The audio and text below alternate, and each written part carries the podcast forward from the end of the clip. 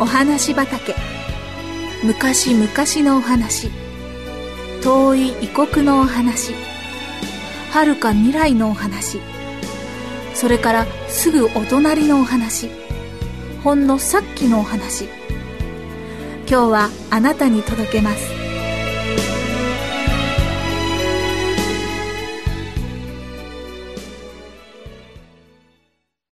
遅刻。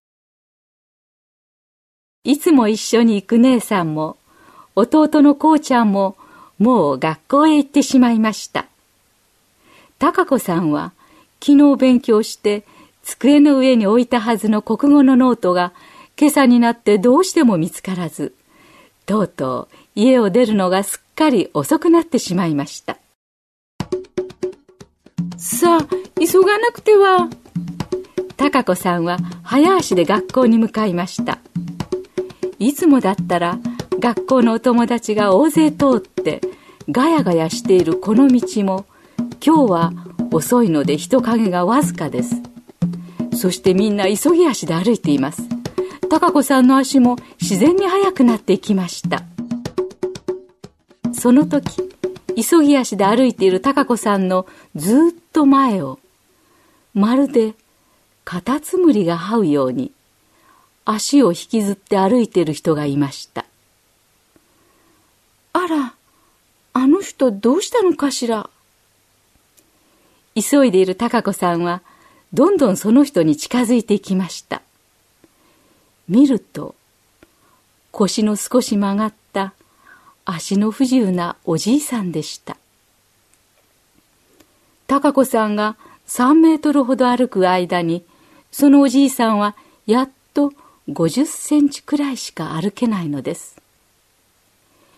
気の毒だわ。高子さんはなぜかそのおじいさんを追い越して行くことができないで、しばらく黙ってゆっくりと歩きました。と、後ろの高子さんに気がついたおじいさんは、高子さんの方に振り返って、バスの停留所はまだまだ遠いのかね？と聞くのでした。ここを右に曲がって学校過ぎたらすぐです。高子さんはすぐ答えましたが、このおじいさん、次のバスに間に合うかな？と心配になってきました。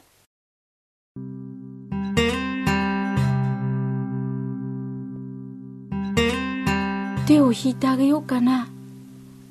でも、ちょっぴり恥ずかしいな。それに、学校に遅れそうなんだから行っちゃおう貴子さんは思い切っておじいさんを追い越してしまいましたでも後ろのおじいさんのことが気になって気になって仕方がありませんあのおじいさん今度のバスに遅れたら30分も待たなければならないんだわそうだ恥ずかしいけれど、やっぱり連れて行ってあげよう。高子さんは、そう決心すると、くるりと後ろを向いて、またおじいさんのそばに行きました。おじいさん、私と一緒に行きましょう。高子さんが優しく声をかけると、おお、連れて行ってくださるか。と言ってゴツゴツした手を出したのですおじいさんと手をつなぐのは少し恥ずかしい気がして顔が熱くなりましたがおじいさんのそばに寄って一生懸命に手を引いてあげました学校の前まで来るともう始まっているのでしょう。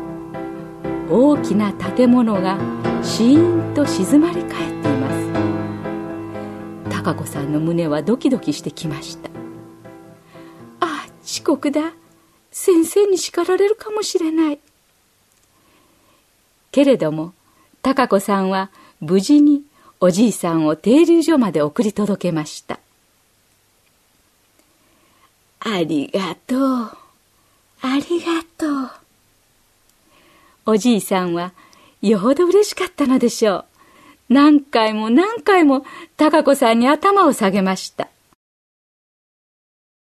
学校に着くと、もう朝礼が始まっていました。講堂では校長先生が全校の生徒を前にしてお話をしておられましたが、前の方にずらりと並んでいる先生たちがみんなそっと入ってきた自分を睨んでいるような気がします。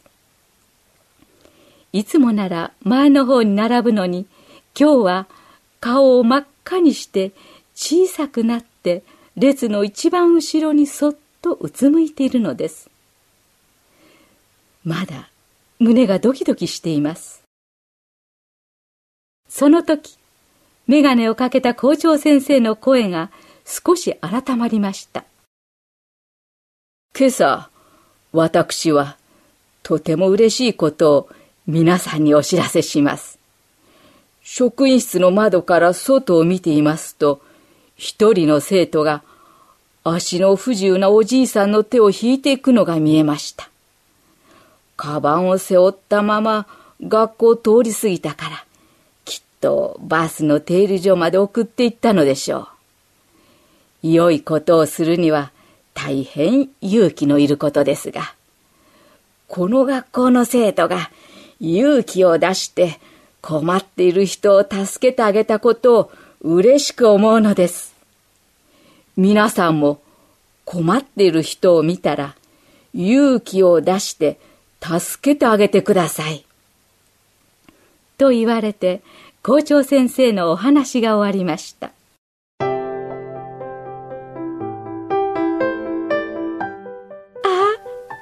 校長先生見ていらしたんだ貴子さんの丸い顔がまたまたパーッと赤くなりました